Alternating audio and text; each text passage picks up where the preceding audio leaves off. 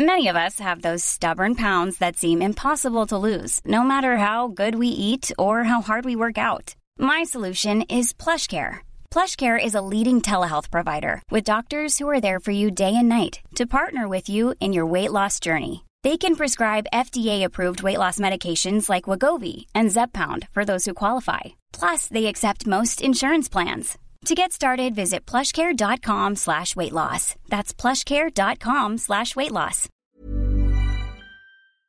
Bien, bonjour à toutes et à tous, bienvenue dans le podcast La Sueur. Bonjour mon cher Rust. Salut chef. Alors, donc là, c'est un La Sueur News consacré à Zabit Magomed Sharipov. Hier, euh, un journaliste donc de de l'agence TASS, donc russe, a fait part justement des inquiétudes au cours de Zabit parce que c'est vrai qu'il n'a plus combattu depuis novembre 2019. On sait que vous, auditeurs et puis même viewers de la sueur au global, vous l'appréciez particulièrement. Nous aussi.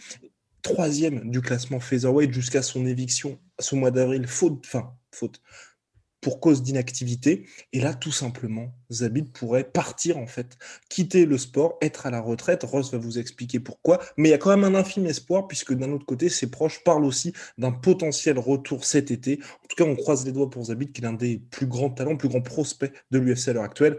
Serge va nous lancer le générique. C'est parti.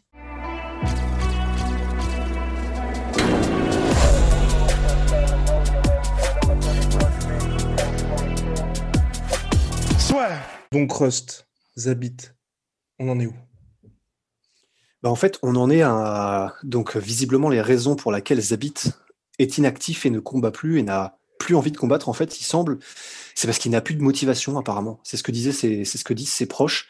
C'est juste, il n'a plus envie en fait. Il est et, je pense évidemment que ça a beaucoup à voir avec le fait que il est mis, il a été, il est dedans en fait, il baigne dans les arts martiaux, les sports de combat depuis qu'il est vraiment mais tout gamin en fait. Et, euh, et je pense que ça, ça doit participer un peu finalement, je pense de la même manière que Habib, de la même manière. En fait, peut-être que beaucoup de gens du Caucase, en fait, ils baignent depuis tellement, tellement longtemps dedans et depuis qu'ils sont tellement gamins et entre guillemets, l'écrasante majorité le font parce qu'il faut le faire, entre guillemets, parce que c'est ce qui se fait, c'est culturel, etc. On avait fait une vidéo là-dessus. Et donc, c'est pour ça que je pense qu'il y a effectivement beaucoup de chances que ce soit finalement assez récurrent de voir des, combattants qui, au bout d'un moment, en fait, ils, n'ont plus la motivation, ils n'ont juste plus envie, en fait. Ils le font depuis tout le temps. Peut-être qu'à la base, ils le faisaient euh, avec beaucoup de, d'envie, de motivation, c'est ce qu'ils aimaient faire. Et il y a aussi une partie peut-être de, ces combattants qui ont été entre guillemets euh, formés dans ce moule et qui bah, juste en ont marre en fait. Et c'est assez intéressant parce que donc il y a Zabit, il y a euh, Habib, on pourrait faire l'argument. Alors il y a eu son papa, mais de toute façon il a toujours dit qu'il arrêterait à 30-0. Et puis même avant les talks de 30, avant tout, tout, tout ce qu'on disait sur le 30-0, etc. Habib lui-même disait en fait, euh, je, il disait pas je suis fatigué, mais il disait moi j'ai envie d'arrêter bientôt en fait. Mmh il y a un autre combattant qui, est très, qui était très connu à l'époque, et qui, euh, comme ça, ça fera un troisième exemple, ce qui est quand même, ça commence à s'amonceler en fait, les, les exemples. Mais le plus proche de Zabit pour le coup. Ah, mais c'est littéralement du copier-coller en fait. C'est vraiment intéressant. C'est Adlan Amagov. Alors pour ceux qui ne connaissent pas Adlan Amagov, qui est-il? Comment s'appelle-t-il? Adlan Amagov, et d'ailleurs, c'est intéressant parce que pour le coup, tu vois, euh, il y a Ramzat Chimaev qui s'appelle Borz, tu sais son surnom qui veut dire le loup en tchétchène. Mhm. Et euh, bah, c'est un autre Tchétchène, Adlan Amagov, et c'est le Borz originel. C'est-à-dire que c'était son surnom aussi. Il était là avant. Il faisait des dingueries avant. C'est un gars, en fait, il a commencé euh, au Strike Force. Il a fait des trucs de fou au Strike Force. Il a, combattu à l'UFC. Il a fait quelques dingueries aussi à l'UFC. Il était ultra prometteur.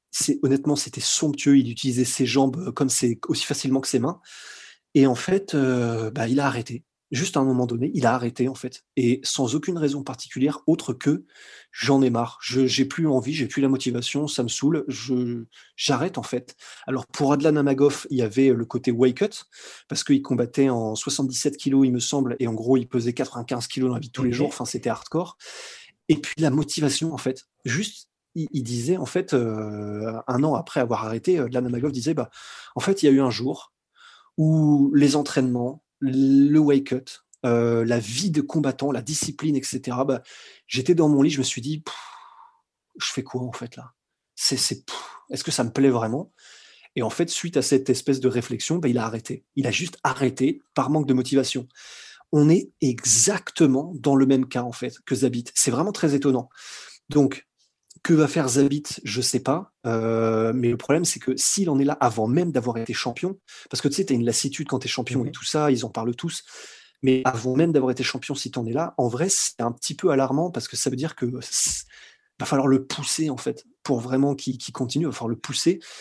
Ça viendra peut-être pas de lui-même, ça viendra probablement de son entourage en mode allez, allez, encore un combat, tu peux le faire, tu peux être champion. Mais, mais personnellement, en tout cas, et je finirai là-dessus, mais si c'est de lui que ça vient, ce, ce manque de motivation, ça sent pas terrible quand même. exactement. Donc, euh, selon donc l'agence TAS, justement, il y avait ce manque de motivation, mais aussi l'inactivité. C'est vrai que ça, ça peut être très difficile pour un combattant qui, qui s'entraîne énormément. Surtout qu'on sait que Zabit, justement, je crois qu'il est avec Mark Henry aux États-Unis. Donc, il y a vraiment ce côté, quand il fait ses camps d'entraînement, un peu à la manière de Habib, il quitte toute sa famille, il se met vraiment en mode je prépare un combat et donc il va à l'étranger aux États-Unis. Et forcément, c'est vrai que pour lui, à la manière d'Ankalaef l'année dernière, bah, sa rivalité avec Pierre Rodriguez est complètement maudite en fait, sachant qu'en plus Pierre Rodriguez a été suspendu euh, parce que pour euh, c'est quoi il avait manqué justement à, à mettre l'endroit où il se situait sur l'application USADA, mais c'est vrai qu'on mm. a quelqu'un qui n'a plus combattu depuis novembre 2019, qui est aux portes du title shot depuis quasiment novembre 2019.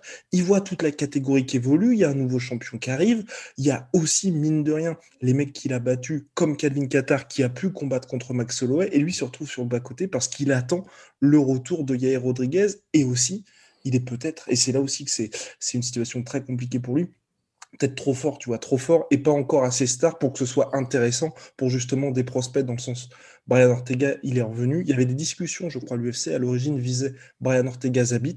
Finalement, ils ont fait Brian Ortega contre le Korean Zombie. Donc c'est ça aussi, c'est qu'il est dans une, cette situation un peu bâtarde où tu es numéro 3 de la catégorie, les gens ont aucun intérêt à t'affronter parce que tu es finalement trop chaud. Et euh, donc tout le monde t'évite un petit peu. Donc c'est vrai que là, à moins qu'il lui propose, et c'est pour ça que je pense que le, les proches de Zabit ont parlé de ça, tu as vraiment ce côté, s'il a un combat cet été à l'UFC, bah on relance un petit peu la machine parce que il l'emporte, il a le title shot ensuite, était sur une nouvelle dynamique. Mais s'il n'a pas de combat, ça fera quasiment deux ans sans combattre, à cet âge-là, après avoir eu un nombre innombrable finalement de faux espoirs de tu commences ton camp d'entraînement Yair Rodriguez se blesse à la cheville Yair Rodriguez est suspendu tu fais ouais non bah ça y est c'est terminé on se souvient l'année dernière en KLF c'était la même chose dans le sens où ouais. Donc il y avait la première fois il Bayonne coûtait là-bas. Finalement c'est pas une vraie enfin il y a un problème avec la décision. Il y a une coûté là-bas qui feintait en fait le fait d'avoir été sonné. Ensuite il y a une coûté là-bas qui a été positive au Covid une fois deux fois trois fois quatre fois. Ils ont finalement fait sur la Fight Island. Bon, c'était vraiment pour dire, bon, bah ça y est, là maintenant, on va te faire avancer euh, Magomed. Voilà, donc, euh, bon, mon cher Rust, en tout cas, ce serait, ce serait assez triste quand même, parce que c'est vrai que bah, il y avait vraiment un vrai potentiel avec, euh, avec Zabit. Ouais, ce, sera triste, mais, mais personnellement, en fait, pour moi, c'est entre guillemets le pire possible, dans le sens, pour nous fans, c'est que si ça vient de lui et de sa motivation, et pas seulement des blessures ou des trucs comme ça, bah, c'est pas bon signe du tout en fait. Donc tout ce que j'espère, c'est juste qu'il finira pas comme Adlan Amagov, parce que pour ceux qui ont suivi un peu, euh, en gros, Adlan Amagov, là, les dernières nouvelles, c'était qu'il a participé à une, à une guerre de gang euh, entre clans tchétchènes à Moscou, et euh, ça a fini en deux morts, six blessés, et Adlan Amagov qui poignarde un mec à la poitrine, enfin, apocalyptique en fait. Donc bon, on souhaite que ça ne se passe pas de cette manière pour Zabit quand même. Mais ouais, chaud, chaud quand même. Quoi. Assez inquiétant. Et pour finir, mon cher, cet épisode de à l'actu en sueur, Diego Sanchez, assez, euh, je trouve que c'est pas mal de la part de l'UFC. Dana White en a aussi parlé. Il a dit qu'il espère, une fois que tout sera terminé, avoir une conversation avec Diego Sanchez, qui a bien été payé euh, pour, euh, pour le combat qu'il devait avoir contre Cerrone. Et là, c'est intéressant, c'est de voir les salaires, justement, des vétérans un petit peu de, de l'organisation. Donc, le salaire de Diego Sanchez, c'est 100, donc il a, il a tout reçu, 155 000 dollars pour combattre, son bonus de victoire de 35 000 dollars et ses 21 000 dollars de Venom. Attends, alors qu'il n'a pas combattu. Alors qu'il n'a pas combattu, non. Mais ce que je veux dire, c'est qu'il était quand même à plus de 150 000 dollars en salaire fixe. C'est assez impressionnant. Et le, mais le pire dans l'histoire, c'est que euh, tu sais à quoi je pense immédiatement? C'est à son allez, je vais, je vais oser le dire, et je sais que c'est pas cool parce qu'il n'est pas là pour se défendre et que c'est pas sympa de, ma part de faire ça. Mais je pense à son, son, tu sais, son nouveau, son nouvel entraîneur là, Joshua Fabia, qui est un, je, voilà, je, suis désolé, je vais le dire, mais qui est un escroc euh, complet Et euh, bah, du coup, c'est, tu comprends pourquoi est-ce que ce mec-là, Joshua Fabia, là, s'accrochait autant à Diego Sanchez. c'est parce que s'il prend 10%, enfin 10, mettons, tu vois, mettons que ce soit son manager aussi, je sais pas exactement, s'il prenait 10% et 10%, donc 20% de toute cette somme, tu m'étonnes que le mec s'accrochait comme un morpion à Diego Sanchez, tu vois. Mais c'est triste. Hein. Exactement. Bah, en tout cas, on espère, euh, on, on en a déjà parlé dans l'épisode précédent, que ça va s'améliorer pour Diego Sanchez. Bien, mon cher Rust, je retrouve très rapidement pour de nouvelles aventures. Avec plaisir. Big shout out à My Sweet Protein, jusqu'à moins 70% en, en, ce moment sur tout My Protein, moins 20% en extra avec le code la sueur et moins 10% sur tout Venom avec le code la sueur. Venom, sponsor de l'UFC et sponsor de la sueur.